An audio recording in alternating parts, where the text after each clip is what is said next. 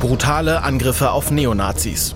Über Jahre unentdeckt geplant und durchgeführt von einer Gruppe junger Linksextremisten. Die Scheiben werden eingeschlagen, es wird auf die Leute in dem Auto direkt draufgeschlagen, es wird, äh, sie werden mit Pfefferspray besprüht. Die Opfer werden zum Teil schwer verletzt, tragen Platzwunden und Knochenbrüche davon.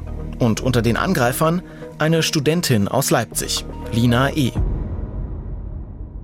Für die einen ist sie bald Deutschlands gefährlichste Linksextremistin für die anderen eine antifaschistische Ikone.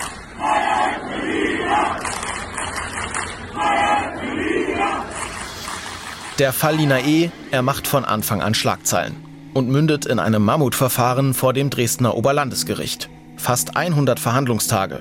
Ein Kronzeuge, der überraschend gegen die eigene Szene aussagt und extreme Sicherheitsbedingungen sorgen für Aufsehen. Dieser ganze polizeiliche Sicherheitspopanz, der hier getrieben worden ist, der immer eine Inszenierung war, der das Bild gezeigt hat, das ist eine ganz gefährliche Person. Lina E. ist zu behandeln quasi wie eine Top-Terroristin. Das schwingt mit und das war natürlich abträglich für das Verfahren. Am Ende stehen für Lina E. und ihre Mitangeklagten mehrjährige Haftstrafen. Doch der Fall ist noch nicht abgeschlossen und er strahlt weit über die Grenzen der Justiz hinaus. Er wird zum Politikum zum Sinnbild für die aufgeheizte Diskussion um politischen Extremismus. In einem demokratischen Rechtsstaat darf es keinen Raum für Selbstjustiz geben. Welche Formen des Antifaschismus sind legitim? Wohin führt uns die Gewalt?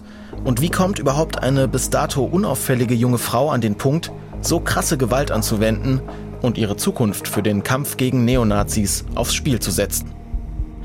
Ich bin Marc Zimmer und gemeinsam mit meinen Kollegen Anton Zirk und Edgar Lopez gehe ich diesen Fragen nach. An den Orten, an denen Lina E. gelebt hat. Vor Gericht, bei den Sicherheitsbehörden und in exklusiven Gesprächen, wie zum Beispiel mit Linksautonom. Das alles hört ihr in Die Faschojägerin, der Fall Lina E. und seine Folgen. Der neue Podcast vom Mitteldeutschen Rundfunk.